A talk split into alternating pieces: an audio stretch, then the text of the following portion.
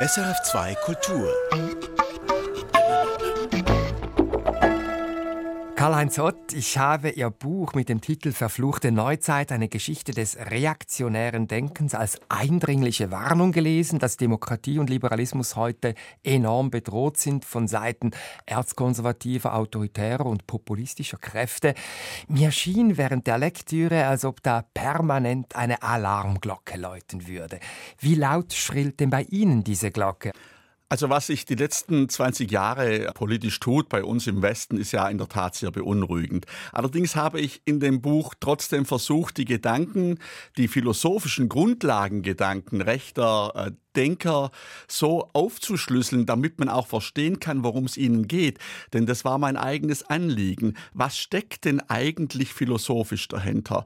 Was wollen die wirklich? Worum geht es ihnen wirklich? Welches Menschenbild haben sie? Und ich wollte eigentlich nicht zuerst die Alarmglocken schrillen lassen. Zwischen den Zeilen kommt natürlich schon durch, dass ich das sehr bedenklich finde. Das ist ja ganz klar. Aber wichtiger war mir eigentlich mal zu sehen, ob es da einen gedanklichen, systematischen Zusammenhang gibt. Auf den wollen wir gleich zu sprechen kommen. Dennoch, wie sehr treibt Sie diese Angst persönlich auch um, dass die Gegner der liberalen Demokratie die Oberhand gewinnen könnten? Ja gut, wir sehen es ja beispielsweise in Frankreich nebenan jedes Mal bei den Wahlen muss man Angst haben, dass halt dann doch die Le Pen-Fraktion oder noch rechtere drankommen wie Seymour, der inzwischen sogar den Dreifußprozess eigentlich wieder neu aufrollen lassen will. Und wir dachten doch alle, das ist Gott sei Dank jetzt längst vorbei. Also 19. Jahrhundert. Genau. Was sind denn das für politische Kräfte? Sie haben Marine Le Pen erwähnt aus Frankreich. Was sind diese Kräfte, die die liberale Demokratie im Westen bedrohen? Also denken Sie da mehr an die USA auch oder an Europa? Ich denke an beide. Also das, was wir so populistische Bewegungen nennen, geht ja in die Richtung, dass man schlichtweg der Demokratie nichts mehr viel zutraut. Dass man sozusagen auch mit demokratischen Mitteln einen Präsidenten wählt, der die Demokratie eigentlich schleifen will und dass man das eigentlich in Ordnung findet, weil man das Gefühl hat, das sind sowieso nur alles linksliberale Eliten, die mit ihren politisch-pädagogischen Programmen uns umerziehen wollen. Und es gibt ja auch in der Tat heikle, ich sag mal, linksmoralische Bewegungen, die uns auch erschrecken müssen. Aber wenn die Demokratie als solche für nicht mehr wert befunden wird, dass man für sie einsteht, dann ist das schon schwierig, finde ich. Weil ich bin, ich denke, wir alle sind eigentlich so aufgewachsen noch, also zumindest meine Generation, dass wir Demokratie für etwas Selbstverständliches hielten nach den zwei Weltkriegen und nach diesen Totalitarismen des 20. Jahrhunderts. Angesichts der politischen Bewegungen bin ich schon sehr beunruhigt. Es ist ja dann schon der Ruf nach der starken Hand. Die starke Hand soll's richten. Ordnung ist wichtiger, egal mit welchen Mitteln sie durchgesetzt wird, als demokratisches Gelaber, als die endlosen Debatten und Diskussionen. Und dann muss man auf Kompromisse raus, die haben was Faules und was Fades. Und wenn einem das irgendwann eigentlich bloß noch zu viel ist und dass man ablehnt, dann ruft man halt irgendwie nach einem Putin oder nach einem Führer oder nach dem Souverän. Also Sie schreiben auch an einer Stelle Ihres Buches, die Lust am Autoritären wächst. Das wäre also ein Befund, den Sie jetzt auch skizziert haben, Karl-Heinz Ott. Sie leben als Schriftsteller, Essayist und literarischer Übersetzer in Wittnau bei Freiburg im Breisgau. Sie haben ursprünglich Philosophie und Germanistik studiert, um danach längere Zeit am Theater zu arbeiten, unter anderem auch am Theater Basel und am Theater Neumarkt in Zürich. Geboren sind Sie 1957 und das heißt, wenn wir jetzt das rechnen, 1989, als die Berliner Mauer fiel, Ziel waren sie so Anfang 30 und damals war die Wahrnehmung der Weltlage eine völlig andere als die, wie sie sich heute präsentiert mit dem Vormarsch der Demokratiefeinde, wie sie in ihrem Buch schreiben. Damals, nach dem Untergang des Sowjetimperiums, herrschte die Meinung vor, nun würden sich Freiheit, Liberalismus, Demokratie rund um den Globus durchsetzen. Es machte sogar dieses Wort vom Ende der Geschichte die Runde. Und aus der Rückschau muss man ja sagen, das hat sich als völlig überzogen herausgestellt. Wie sehr ist jetzt für Sie Ihr Buch auch ein Ausdruck der Ernüchterung über die damaligen überzogenen Hoffnungen? Ja, ich weiß gar nicht, ob die Hoffnungen überzogen waren, weil ich glaube, wir würden uns ja heute noch wünschen, dass die ganze Welt einsieht, dass es nicht wirklich eine gute, schöne Alternative zur Demokratie gibt. 1989 konnten wir noch glauben, dass die östlichen Staaten, Sowjetunion und, und China, sich vielleicht auch aus dem schlichten Grund am Westen orientieren wollen, weil sie gemerkt haben, mit totalitären Mitteln kann man auch nicht Wohlstand schaffen. Das ging gar nicht in erster Linie um Freiheit und um sehen, die im Westen leben halt besser und dass sie das nachahmen wollen. Aber auch da haben wir uns drin getäuscht, denn inzwischen wissen wir zwar nicht von Russland, das ist ja ökonomisch jetzt kein sonderlich prosperierendes Land, aber von China wissen wir, Wohlstand und Reichtum ist auch mit autoritären Mitteln zu haben. Also da kann die Demokratie nicht mehr per se punkten und sagen, nur mit freiheitlichen Mitteln kriegen wir auch eine reiche, wohlständige Gesellschaft hin. Und insofern müssen wir in der Tat ernüchtert sein, weil das war doch leider ein Aberglaube. Aber andererseits würde ich nicht die Hoffnung aufgeben, dass wir sagen, es ist trotzdem schöner, in einer liberalen Welt zu leben, als in einer von oben diktatorisch bestimmten. Ich frage mich einfach, warum es so herausgekommen ist, oder? Also, wenn wir an die Aufmärsche der rechtsextremen Organisation Pegida in Dresden und anderen deutschen äh, Städten denken. Sie haben Marine Le Pen in Frankreich erwähnt, oder wir können auch noch die erzkonservative Regierung in Polen hinzufügen. Oder wir können an den Kapitolsturm vor eineinhalb Jahren in den USA erinnern, in diesem zutiefst zerrissenen Land USA, so hat man den Eindruck. Oder ganz aktuell, wenn wir an den russischen Angriffskrieg gegen die Ukraine denken, wo Putin offenbar das Imperium neu errichten will. Wenn man an all das denkt, dann fragt man sich schon, warum ist dieses Happy End nicht gekommen? Haben Sie da eine Erklärung? Sie haben eigentlich das Stichwort genannt, Zerrissenheit. Und nach 89, also nach der Euphorie, kam bald schon die Katerstimmung.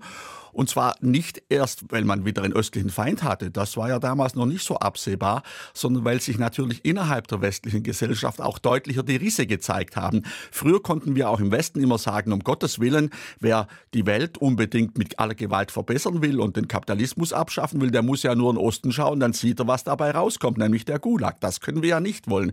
Aber seit dieses Feindbild damals weggefallen ist, sehen wir auch, wie es bei uns schwieriger wird. Und nicht nur auf der rechten Seite, sondern auf der linken Seite spricht man ja schon längst von den Legitimationsproblemen. Also sprich, wie kann sich dieses System rechtfertigen, das auch sehr viele ich sage mal nicht unbedingt Opfer, aber äh, ein, ein, Teil der Bevölkerung hat es eben nicht so gut und fällt unter die Räder und äh, äh, äh, hat nicht Teil an dieser wunderbaren wahren Welt, sondern der knappst auch rum. Und da ist ja die Schere schon in den letzten Jahren auch deutlich auseinandergegangen. Also die Arbeitslosigkeit ist auch in den USA ein Grund gewesen für Trump. Natürlich muss man sagen, es gibt für alles Gründe. Und das sind oft die Diagnosen ganz ähnlich wie auf linker Seite. Es gibt nicht mehr den den Zusammenhalt in der Gesellschaft. Es gibt kein gemeinsame Orientierung mehr. Jeder lebt bloß noch nach seinen Ellbogen und schaut, wie er durchkommt und muss auch schauen, wie er durchkommt. Dann gibt es natürlich die ganz großen Probleme. Die ganze Welt ist in Bewegung, also was wir Migration nennen. Die einen sagen, damit müssen wir leben oder es kann sogar bereichernd sein. Die anderen kriegen Angst. Ob wir diese Angst gut oder schlecht finden, spielt gar keine Rolle. Sie ist schlichtweg da. Und so könnte man noch weitere Probleme aufzählen. Probleme, die eben zu dieser aktuellen verschärften Auseinandersetzung führen zwischen liberaler Demokratie und Reaktion, dann gehen wir doch zunächst einmal der Frage nach, worum es im Kern da eigentlich geht. Und das ist ja das Thema Ihres Buches.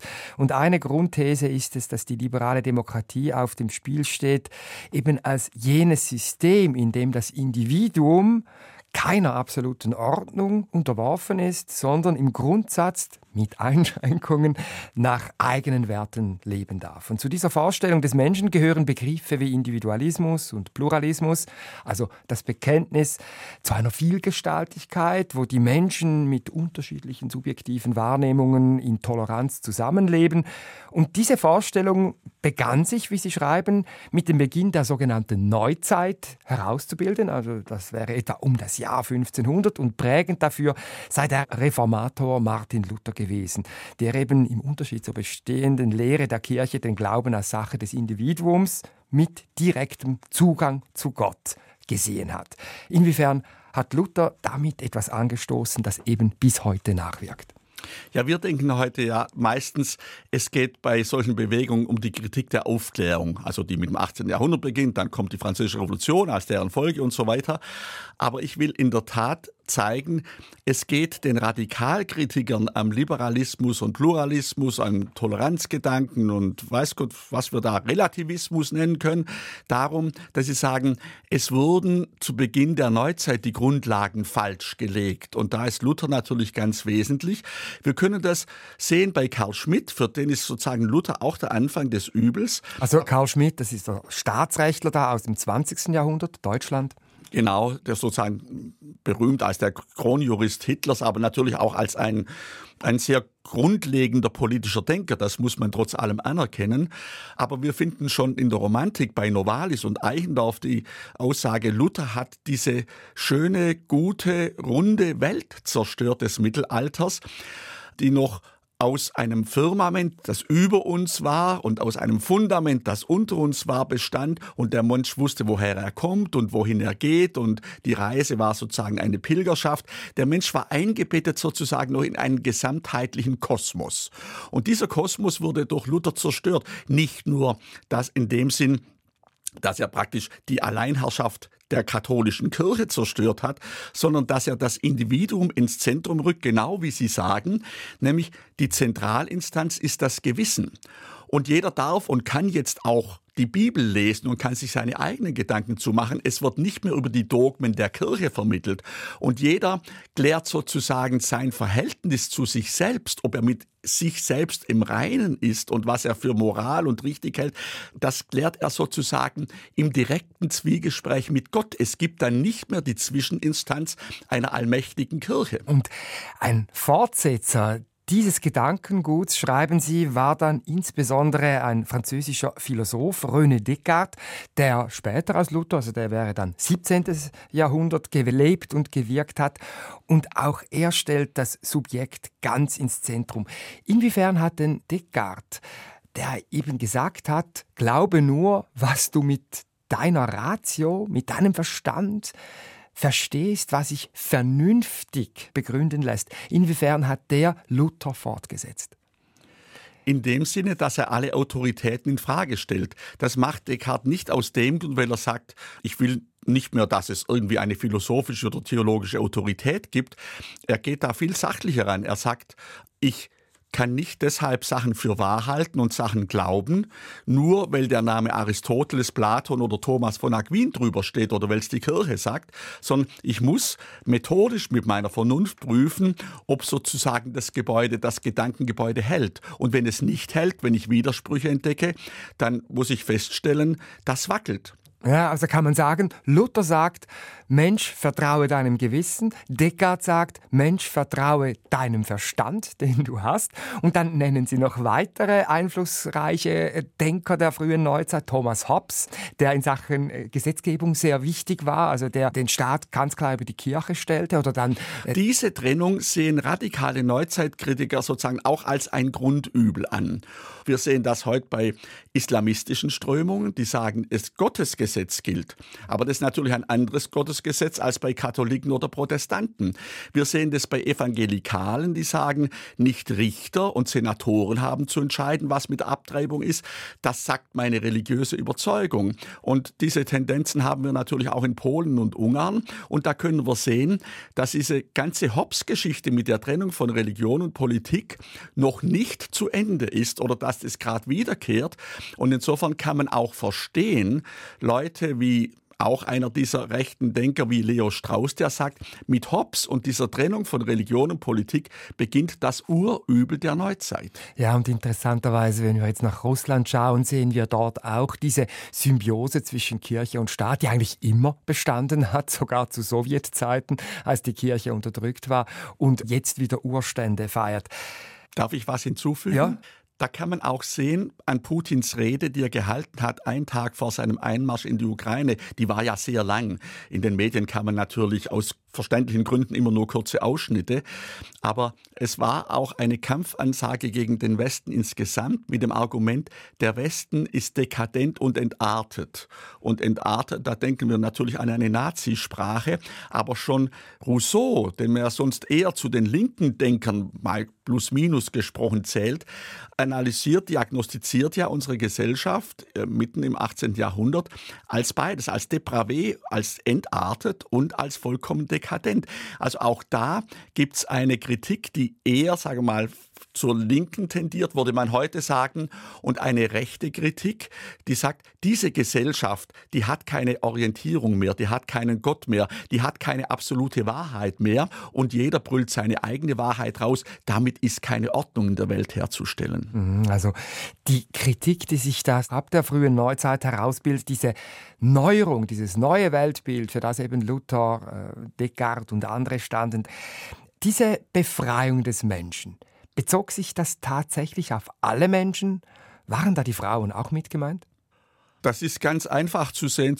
Das ging ja zum Teil bis weit ins 20. Jahrhundert, dass man Frauen nicht für wirklich vernunft- und politikfähig hielt. Also da war die Neuzeit lange in ganz anderen Weltbildern noch befangen. Mhm. Die Kritiker der Freiheit, die haben sich nicht für die Frauen in die Bresche geschlagen, aber die sagen eben, äh, diese Befreiung führt ins Chaos, in eine Welt ohne Wahrheit, Sinn, Tugend und Ordnung. Ich frage mich ganz ketzerisch, ob diese Gegner nicht doch ein Stück weit zumindest Recht behielten. Also wenn man schaut, die Reformation, Luther, das führte zu blutigsten Kriegen, Religionskriege, 30-jähriger Krieg, den Sie erwähnt haben. Oder dann die französische Revolution später im 18. Jahrhundert, wo sich die freiheitlich-republikanischen Kräfte durchgesetzt haben, den absolutistischen König in die Wüste geschickt haben, ihn geköpft haben. Da könnte man sagen, ja, es stimmt, es führt ins Chaos. Was halten Sie dem entgegen? Es würde sich überhaupt nicht lohnen, diese rechten Denker alle zu lesen, wenn man nicht auch kopfnickend unter anderem über diesen Büchern, über diesen Texten säße. Und ich habe ja schon auch ein äh, paar Mal jetzt angedeutet, dass oft die linke Gesellschaftskritik und die rechte ganz ähnlich argumentieren. Also die Diagnosen sind häufig ja nicht vollkommen falsch. Die Frage ist ja nur, ob dann die Therapierezepte gut sind. Und wenn wir zum Beispiel sehen, die Frankfurter Schule, die ja nun wirklich nie die Tendenz hatte, irgendwas Kommunistisches für die Wahrheit zu halten oder für einen guten Ausweg aus allen Problemen, aber die Diagnosen gehen ja auch in diese Richtung, die sind ja sehr scharf. Aber die würden nie sagen, wir haben jetzt ein Rezept, die würden eher argumentieren, jedes Rezept, das glaubt, wir haben jetzt die Lösung, macht alles noch schlimmer. Und da würde ich denken, sind rechte Bewegungen und auch was bei rechten Denkern da ist sehr heikel. Zum Beispiel Karl Schmidt legt Hobbes so aus, ich glaube, das ist keine unbedingt nur richtige Hobbes-Auslegung, dass wenn es schon keine Ordnung gibt auf der Welt und wenn und, und, und eh schon alle gegen alle kämpfen, dann kann nur ein ganz starker Souverän, eine ganze starke Autorität dafür sorgen, dass Ordnung herrscht, egal welche Ordnung, es kommt nur auf Ordnung an. Also diese Lösungen sind halt nicht sehr attraktiv, die enden doch letztlich in totalitären Systemen. Also Frankfurter Schule, das wäre eben äh, Adorno, wäre genau. Max Horkheimer, Leo Löwenthal und so weiter, diese eher linken Denker. Sie haben das jetzt auch bereits angedeutet, was denn der Gegenvorschlag wäre, was denn die Therapie wäre der Kritiker. Und da wird einerseits dann im 20. Jahrhundert der Staat propagiert, wie ihn Aristoteles vorgeschlagen hat. Nun, diesen Staat hat es nie gegeben, das ist eine Utopie. Bei anderen Denkern hat man den Eindruck, ja, die sehnen sich so nach einem Urzustand, also einem Zustand, der gar nie mindestens bewiesen werden kann, dass es ihn gegeben hat. Vielleicht um das auf den Punkt zu bringen, diese Gegenvorschläge sind eigentlich allesamt Konstruktionen. Das orientiert sich nicht an der Realität. Man kann das sehr gut, was Sie sagen, an Leo Strauss sehen, weil er behauptet einfach, es gibt ein ewiges Naturgesetz, wie der Staat aussehen muss und nur aussehen kann, wenn er vernünftig organisiert ist. Eben mit dieser Dreiklassengesellschaft. Die Philosophenkönige, dann gibt's äh, im Mittelbau, würde man sagen können, gibt's die Beamten und Soldaten, die dafür sorgen, dass das Ganze funktioniert. Und unten gibt's die breite Masse, die nicht mitreden darf, weil er hält die Masse für letztlich dumm. Die Masse muss man mit Mythen abspeisen oder mit Religion, sagt er. Der Masse darf man auch nicht die Wahrheit erzählen, denn sonst würde sie verzweifeln oder würde Unsinn treiben. Und davon ist er eben zutiefst überzeugt, dass Demokratie nicht funktionieren kann. Wenn man von diesem Menschenbild ausgeht und wenn die Lösung darin besteht, dass wir einen allmächtigen Führer haben, der sagt, ihr kriegt eins auf die Mütze, wenn ihr nicht so funktioniert, wie ich das will, dann kann man sagen, das ist vermutlich nicht die Wunschvorstellung von der Mehrheit von uns allen. Also Leo Strauss, der ist bei uns vielleicht nicht ganz so bekannt. Das war ein ursprünglich deutscher Professor jüdischer Abstammung, der dann in die USA kam und dort bis Ende der 1960er Jahre als politischer Philosoph wirkte und der eben bis heute in den USA als sehr einflussreicher Kritiker des liberalen Denkens gilt und der eben gerade in konservativen Thinktanks auf große Resonanz stößt. Mich interessiert, wie homogen sind denn diese Kritiker der liberalen Demokratie? Also da gibt es Linke, da gibt es Rechte. Dann sprechen sie einmal von Konservativen, einmal von Rechtskonservativen, dann von Erzkonservativen, dann Ultrakonservativen. Ist das der Ausdruck, dass einfach diese Gruppe dann schon auch sehr heterogen ist, dass man nicht von den Feinden an sich sprechen kann? Überhaupt nicht. Die sind, die sind sehr heterogen. Deshalb wird es auch schwierig mit den Begriffen.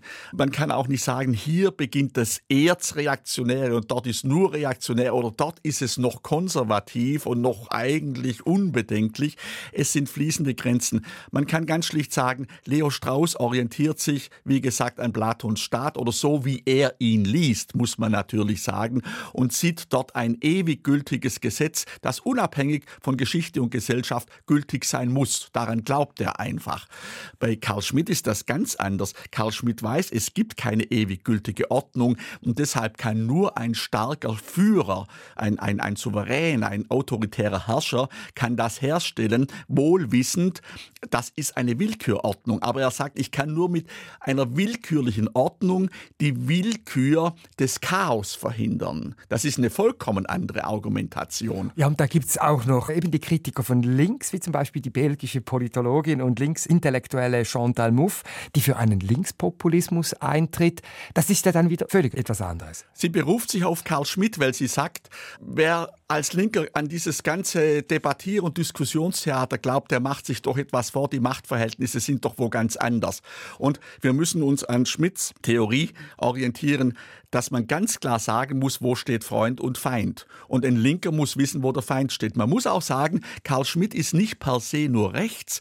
Karl Schmidt hat nach dem Zweiten Weltkrieg eine Hymne auf Mao geschrieben, weil er gesagt hat, Mao hat besser als jeder andere Führer konsequent das Freund-Feind-Denken durchgehalten und das hat er an ihm bewundert. Also Karl Schmidt liegt auch in jedem konsequenten Leninismus und Maoismus. Aber es geht dann nie um Demokratie, sondern es geht immer um klar zu sagen, hier Feind, hier Freund.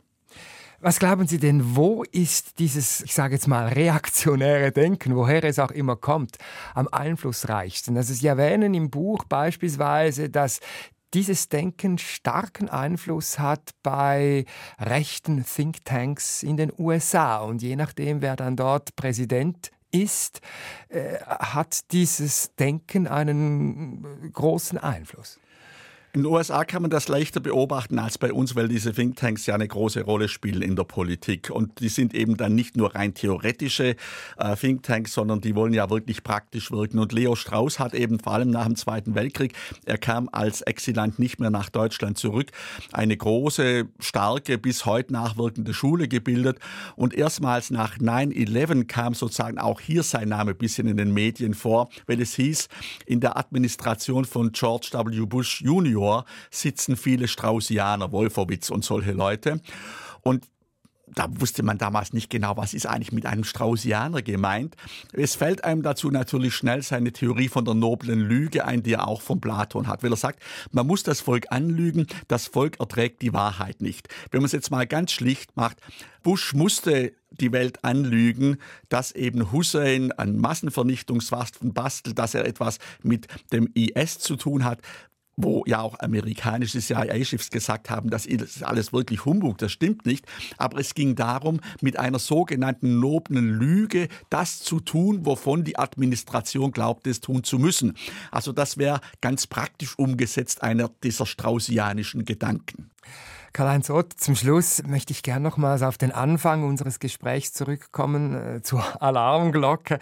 Äh, eigentlich äh, könnte man ja sagen, und Sie sagen, Sie sind sehr beunruhigt, man könnte sagen, die Kritik an der Neuzeit, wie Sie sie zeigen in Ihrem Buch, die ist so alt wie die Neuzeit. Und unter dem Strich, am Ende des Tages kann man ja sagen, ja, mindestens im Westen hat sich doch die liberale Demokratie mit großen Rückschlägen, klar, aber die liberale Demokratie hat sich ja doch durchgesetzt und behauptet. Wäre diese Beobachtung für Sie ein Grund zur Gelassenheit, zum Vertrauen in die Überlegenheit der liberalen Demokratie oder mache ich es mir jetzt gerade ein bisschen gar bequem auf dem Sofa? Nein, ich hoffe natürlich auch, dass äh, auf Dauer diese Art von Demokratie beibehalten wird äh, und dass es im Moment nur starke Gewitter sind. Aber ich weiß nicht, ob da meine Zuversicht stimmt. Ich bin ja leider kein Hellseher. Ich bin nicht nur beunruhigt, aber es gab eben in den letzten 20 Jahren oder immer noch genug Gründe, auch beunruhigt zu sein. Aber man kann schon sagen, die Auseinandersetzung, das, was Sie heute vielleicht etwas zugespitzt aus den Gründen, über die wir gesprochen haben, erleben, das ist eigentlich nicht der Ausnahme, sondern der Normalfall, wenn wir die Historie anschauen. Ja, wenn wir die Gesamthistorie anschauen. Also ab 1500. Ab 1500, ja, dann, dann, dann sind wir immer noch recht gut dran und haben, wenn man die Demokratie als Ideal sieht, sehr viel erreicht und können uns auch in der Tat zurücklehnen. Aber im Moment bebt eben die Welt. Ja, aber wer muss jetzt was tun, um die liberale Demokratie zu schützen? Ja, wenn ich da ein Rezept hätte. Also die Probleme sind riesig.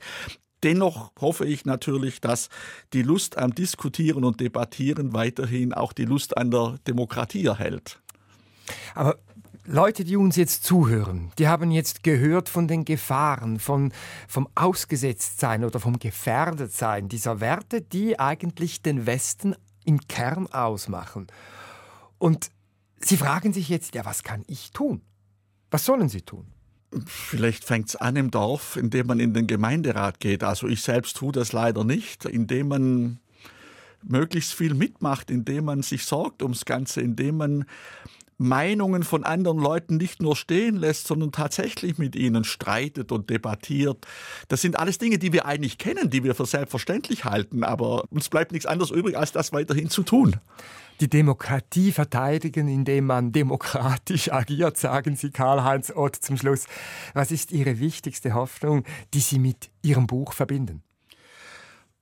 Mit meinem Buch wollte ich eigentlich eines offenlegen, dass es auch eine rechte Intellektualität gibt, mit der es lohnt, sich auseinanderzusetzen, weil dann kann man zum Beispiel auch verstehen, warum beispielsweise ein heutiger polnischer Denker, ein Philosoph, der heißt Legutko, sagt, Brüssel ist das neue Moskau, weil sie wollen uns ein linksliberales Denken aufzwingen, anstatt dass wir nach unseren katholischen Grundsätzen einen Staat machen dürfen. Und dann sind wir wieder bei dieser Debatte mit Hobbes, der sagt, man muss Religion und Politik trennen.